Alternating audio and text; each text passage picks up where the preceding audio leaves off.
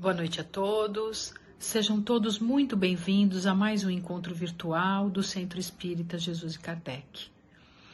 E agora vamos à nossa prece de abertura, elevando nosso pensamento ao alto, agradecendo ao Mestre Jesus, irmão querido, pela oportunidade desse encontro, em busca dos teus ensinamentos, que tanto nos esclarecem, nos fortalecem e nos amparam. Dá-nos, Senhor, as tuas bênçãos e nos mantenha em paz. E agora, convidamos a nossa amiga querida Bianca de Nóbrega, que vai falar sobre o tema Retribuir o mal com o bem. Olá, meus amigos, que as luzes do Mestre Jesus Cristo estejam presentes entre nós. Hoje nós vamos falar do capítulo 12, itens 1 a 10 do Evangelho segundo o Espiritismo, e o tema é retribuir o mal com o bem. Pois bem, em Mateus capítulo 5, versículos de 5 a 20 e 43 a 47, está a passagem de Jesus através da qual ele explica que a humanidade está habituada que a humanidade ela foi ensinada a amar ao próximo e a odiar os seus inimigos. Mas que chegou o momento de amar os nossos inimigos, fazer o bem àqueles que nos odeiam e orar por aqueles que nos perseguem. Porque se nós amarmos somente aqueles que nos amam, que mérito nós teríamos nisso, né? Jesus, ele coloca pra gente que Amar somente as pessoas que nos amam é o que já era feito pelas pessoas que antigamente eles chamavam de má vida. E se nós assim fizermos, nós não estaríamos fazendo nada diferente daquilo que essas pessoas faziam, né? Então ele ressalta que nós devemos amar nosso, os nossos inimigos e que com essa conduta está reservado a nós um futuro com uma recompensa muito maior. Porque Deus, ele é bom com todos, inclusive com os que são maus e ingratos. E não cabe a nós termos uma conduta diferente daquela que o nosso Pai tem. E desse trecho pode ser extraído que se o segundo maior mandamento de Jesus foi amar ao próximo como a nós mesmos, Amar aos nossos inimigos, então, é somente a aplicação desse ensinamento de Jesus. E aí a gente pensa, né? Quem são esses nossos inimigos? E a doutrina espírita vem desvendar para nós que diante da misericórdia divina, os nossos inimigos do passado, eles podem ser inclusive os nossos familiares mais próximos que Deus coloca essas pessoas nessa condição de familiares para que nós possamos depurar o amor que nós sentimos por eles. Então vejam, não necessariamente os nossos inimigos estarão na nossa família, mas pode ser que eles lá estejam, né? Na obra O Caminho, a Verdade e a Vida, escrita pelo Espírito Emmanuel na psicografia de Chico Xavier, quando é retratada a questão da parentela, está uma passagem na qual Emmanuel nos informa que nem sempre os laços de sangue eles reúnem as almas essencialmente afins, que frequentemente pelas imposições da consanguinidade, grandes inimigos são obrigados a um abraço lento sob o mesmo teto, né? Na mesma família. E nessa mesma obra, Emmanuel ele distingue a parentela da verdadeira família. A verdadeira família é aquela que nós amamos de fato. E a parentela é aquela que é fruto das relações tortuosas que nós tivemos no passado, mas que nós podemos trabalhar para que a parentela se torne uma efetiva família no futuro. E aí nós temos que amar o nosso inimigo é o mais alto grau de desprendimento dos vícios do egoísmo e do orgulho. Mas nesse ponto, nós não podemos, né, romantizar o amor aos nossos inimigos. É preciso que a gente entenda o que Jesus disse. E nesse sentido, é claro que Jesus ele não exige de nós que nós tenhamos é, pra, para com o inimigo a mesma ternura que nós temos com um amigo, né? A ternura, ela requer confiança da nossa parte. E é claro que nós não teremos confiança com um irmão que nós sabemos que quer o nosso mal.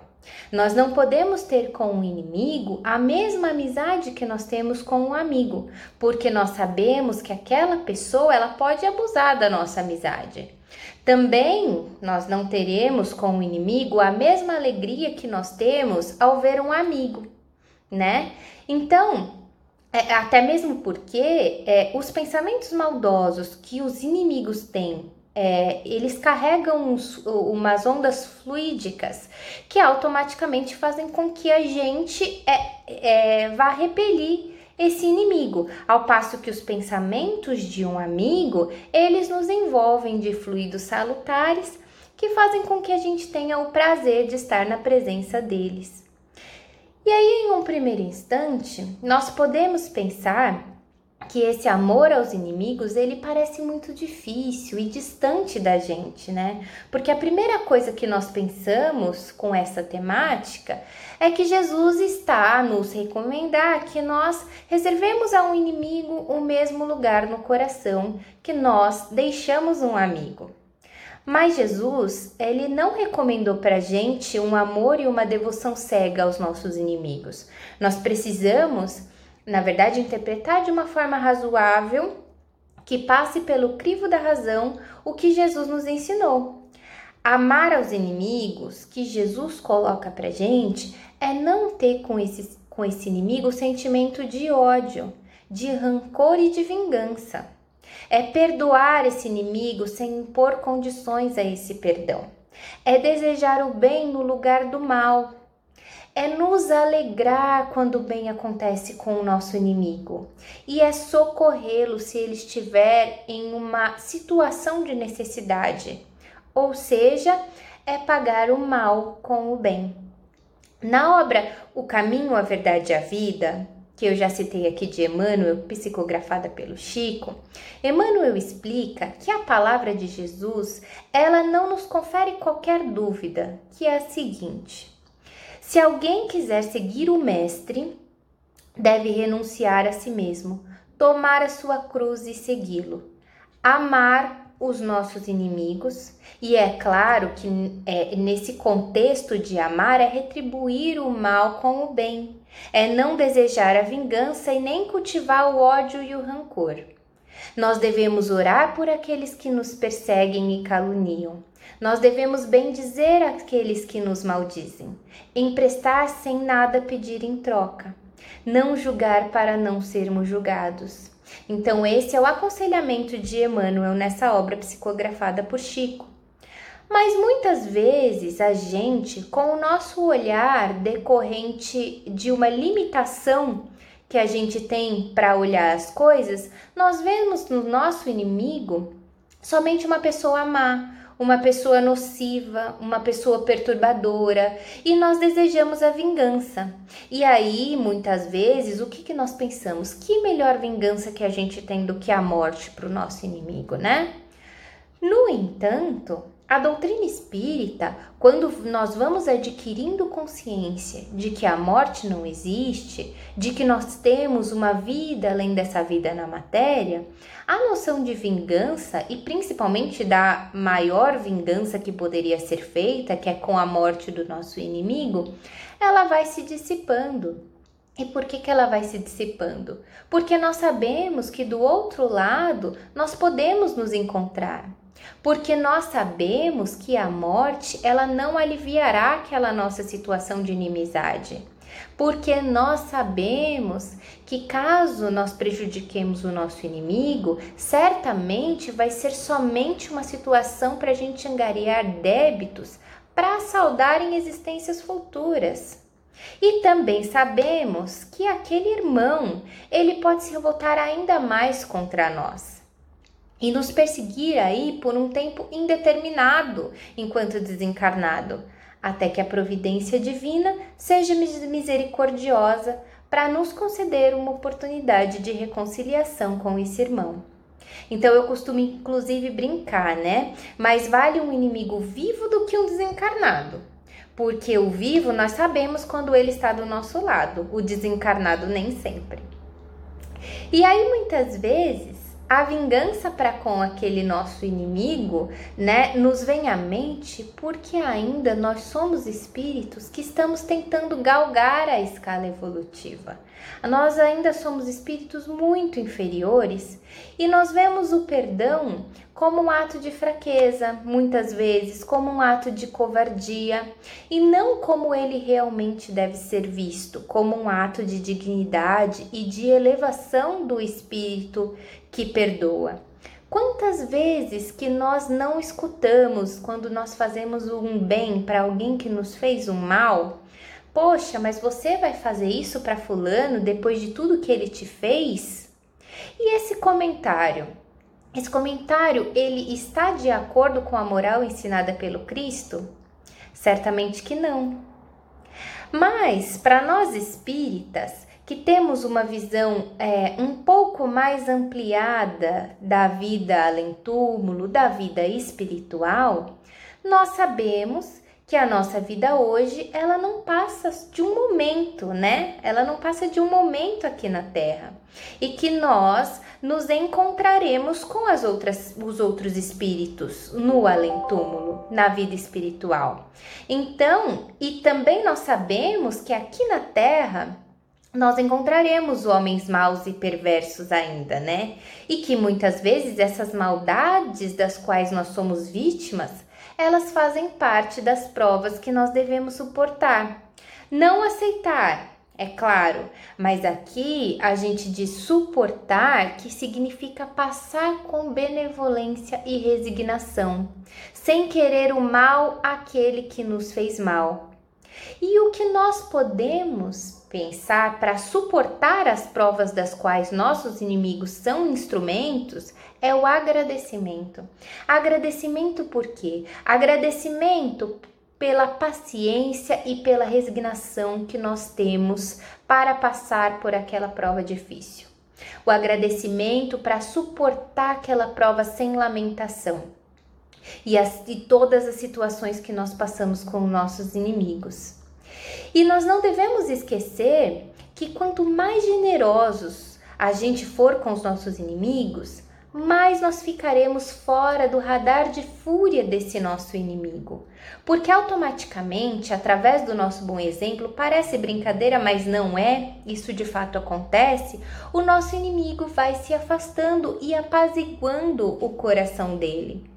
Então, a grande chave disso tudo é ter a grandeza de alma para suportar aquela situação e ter a melhor conduta que nós pudermos ter. E um bom exemplo disso é o nosso querido Divaldo Franco, é, que conta uma história de um grande inimigo seu. Ele conta em suas palestras. É um inimigo desencarnado que ele denomina de o Máscara de Ferro. É porque sempre que aquele espírito se manifestava para ele, sempre que aquele espírito aparecia, ele aparecia com a face encoberta. E vejam, esse inimigo do Divaldo perseguia há 400 anos, mesmo o inimigo desencarnado. Então, é, Divaldo ele foi galgando a sua trajetória aqui na Terra, nessa encarnação, e foi se esforçando para ter uma boa conduta, para fazer o seu melhoramento pessoal. E um dia ele recebe na porta da sua casa uma menina, um bebezinho, que foi abandonado ali na porta dele. E aí ele resolve tomar aquele bebezinho como se sua filha fosse. Então ele resolve adotar aquele bebezinho. E aí, o Máscara de Ferro, esse espírito obsessor dele há tantos anos, se aproxima dele e diz: Divaldo, você sabe quem é essa bebê que você vai cuidar? É a minha mãe. Então, nesse momento, os dois se emocionam e a perseguição cessa imediatamente.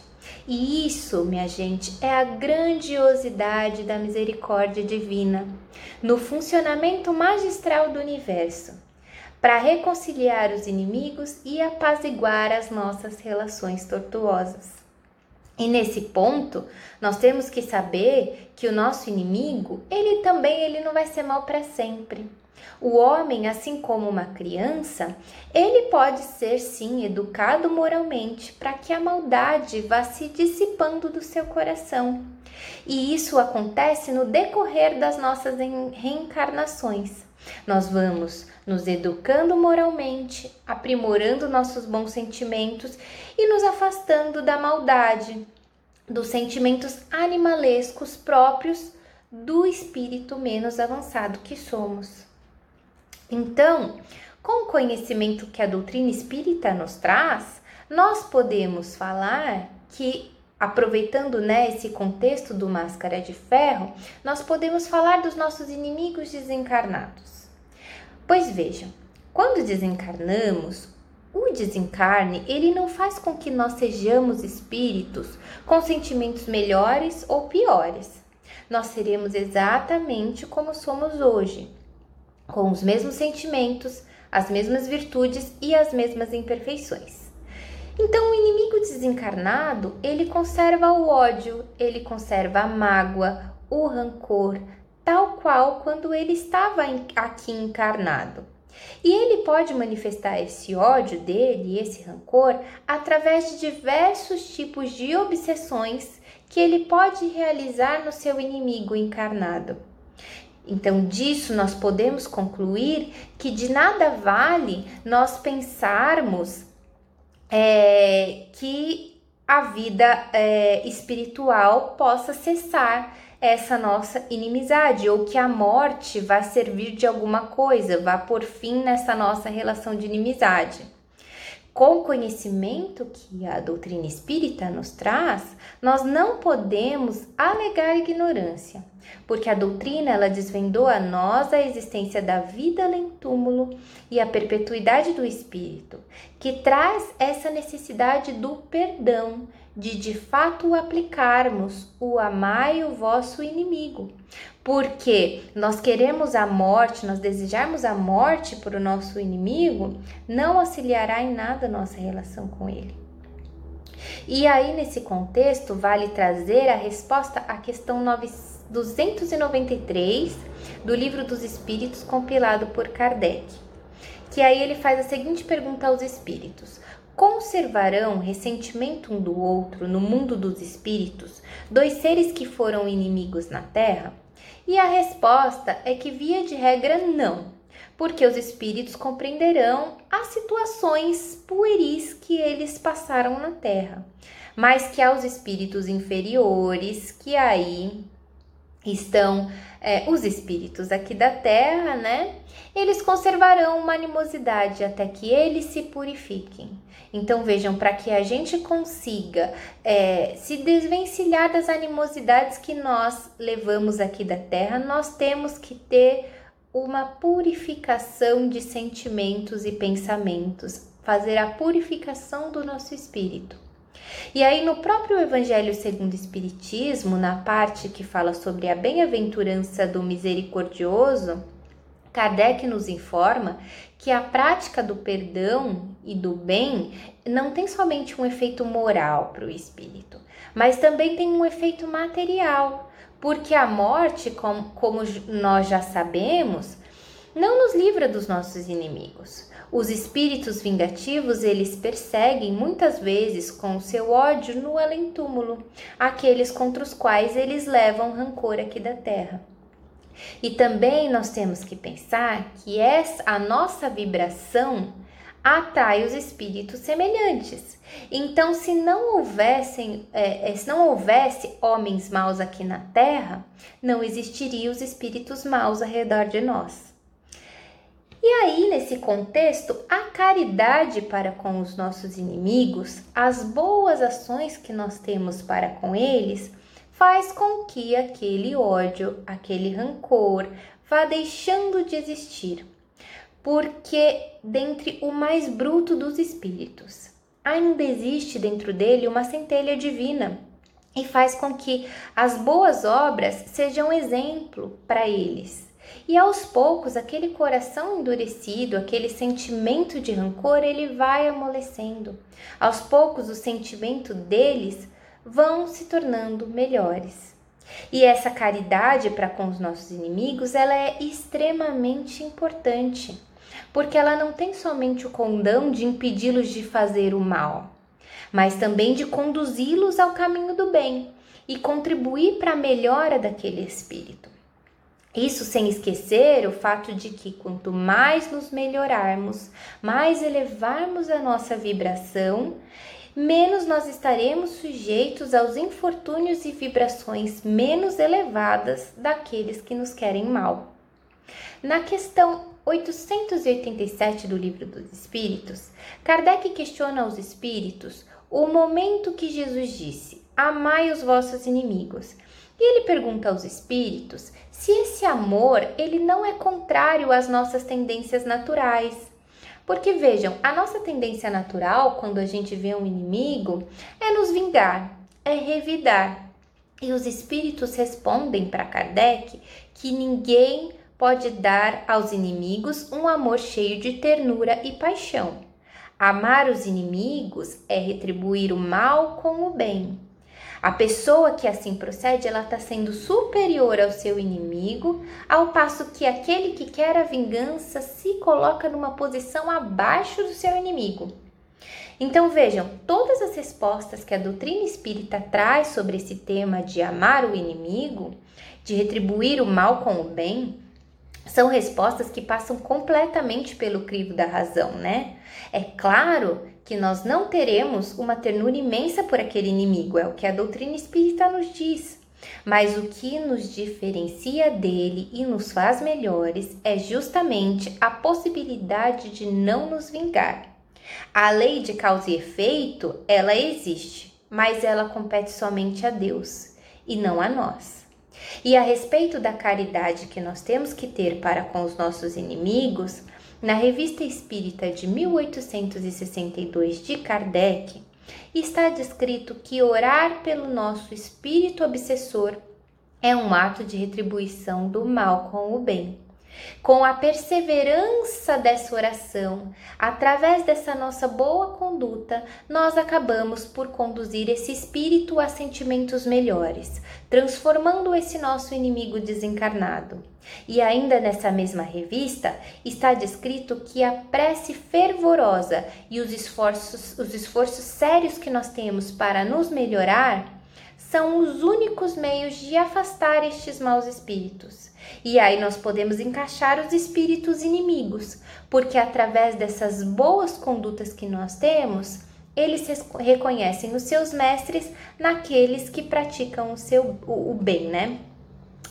E aí em Mateus capítulo 5, versículo 38 a 42, quando nós vemos a passagem de Cristo dizendo a nós que se alguém bater na nossa face direita, nós devemos oferecer à esquerda, o que será que Jesus estava tentando nos ensinar?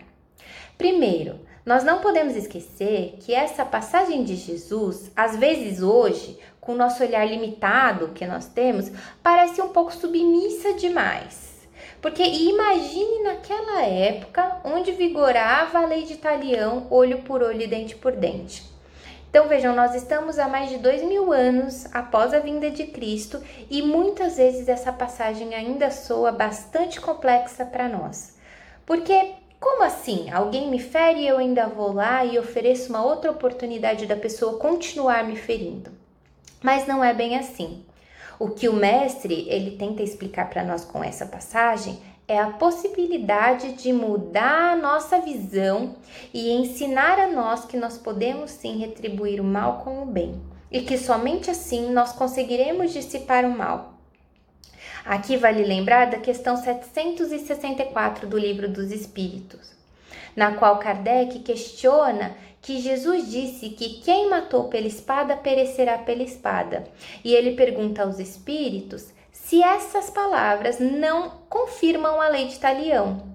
Ao que os espíritos respondem que nós devemos ter muito cuidado com essas palavras, porque a lei de Talião ela faz parte da justiça divina e compete, compete somente a Deus aplicá-la. Então, aquele que fez sofrer um dia pagará por aquele sofrimento que ele causou ao seu irmão. Mas somente a Deus compete saber quando e como.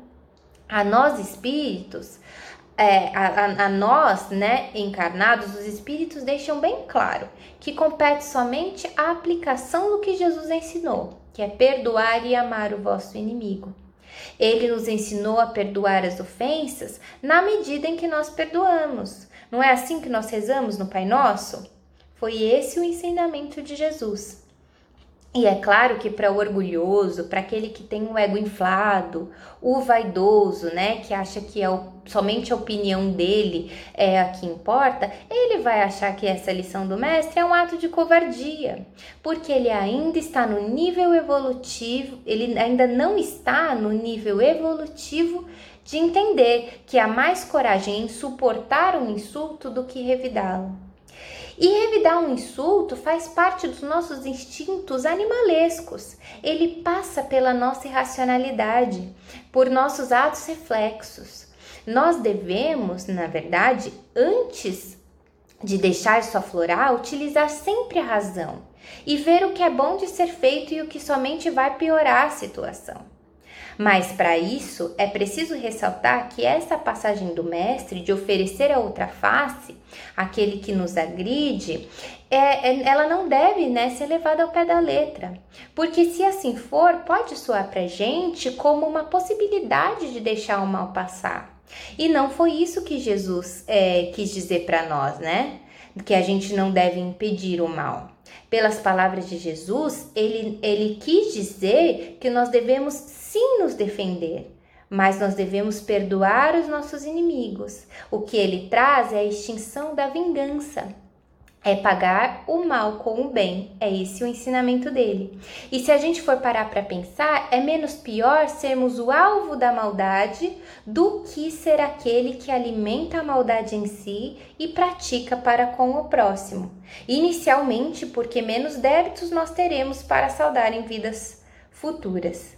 E aí, quando o Evangelho segundo o Espiritismo traz os comentários sobre a vingança, Kardec pontua que a primeira coisa que está é a primeira coisa que está descrita nesse tópico, né? Que isso, a vingança é um sentimento é, que é um dos costumes mais bárbaros que nós temos e que tende sim a desaparecer da humanidade, conforme a gente for elevando os nossos pensamentos e os nossos sentimentos. A vingança ela é um sinal de inferioridade do homem, que não tem autocontrole ainda o suficiente e acaba se deixando levar por ela. Mas quem se diz cristão deve, de todas as formas, se afastar desse sentimento de vingança, porque ele é completamente contrário aos ensinamentos do Cristo, de perdoar os nossos inimigos, de amar o próximo como a nós mesmos. Vejam que Jesus, ele sempre traz uma mensagem pacificadora e mansa, que nada tem relacionado com a possibilidade de vingança. Então Jesus Cristo, ele veio aqui e nos deu alto exemplo de devotamento, de não levar o ódio no nosso coração, de perdoar os nossos inimigos, assim como ele perdoou todas as atrocidades do seu martírio, do seu martírio quando ele estava na cruz. Ele não carregou o ódio. Até porque os espíritos mais avançados, assim como está registrado no livro dos médiuns de Kardec, eles olham para nós com benevolência, sabendo que no nosso estágio evolutivo a gente ainda vai ter sentimentos e atitudes que um dia serão melhorados. Eles têm essa percepção, eles têm esse olhar caridoso para com a gente, né? E aí na questão 292 do livro dos Espíritos de Kardec, ele pergunta aos espíritos é, se os espíritos alimentam ódio entre si. E a resposta é clara, no sentido de que os espíritos impuros alimentam ódio entre si e que muitas vezes eles insuflam os homens as discórdias e inimizades. E aí, na, na obra, dá para a gente fazer um paralelo com a obra Domínios da Mediunidade de Emmanuel, psicografada por Chico Xavier, que um irmão vai se socorrer em um centro espírita, um espírito necessitado, e o irmão intercessor diz assim para ele: Olá, meu irmão. E ele responde: Nós não somos irmãos. E aí o intercessor diz: Somos sim irmãos. Aos olhos de Deus, somos uma só família. Então nós não podemos nos esquecer disso, que o amor nos aproxima de Deus e que todos somos uma só família, e o ódio nos afasta dele. Então, meus irmãos, que nós sejamos cada vez mais tranquilidade, cada vez mais portadores da benevolência, da paciência e que procuremos cada vez mais retribuir o mal com o bem. Que as luzes e a paz do Mestre Jesus Cristo estejam entre nós. Agradecemos a nossa irmã pelas palavras e pela ajuda nas reflexões do Evangelho. Mais uma vez, elevemos nosso pensamento ao alto, agradecendo ao Mestre Jesus pela oportunidade desse encontro e pedindo a Ele que nos abasteça com a sua luz e com a sua paz, agora e sempre. Que assim seja.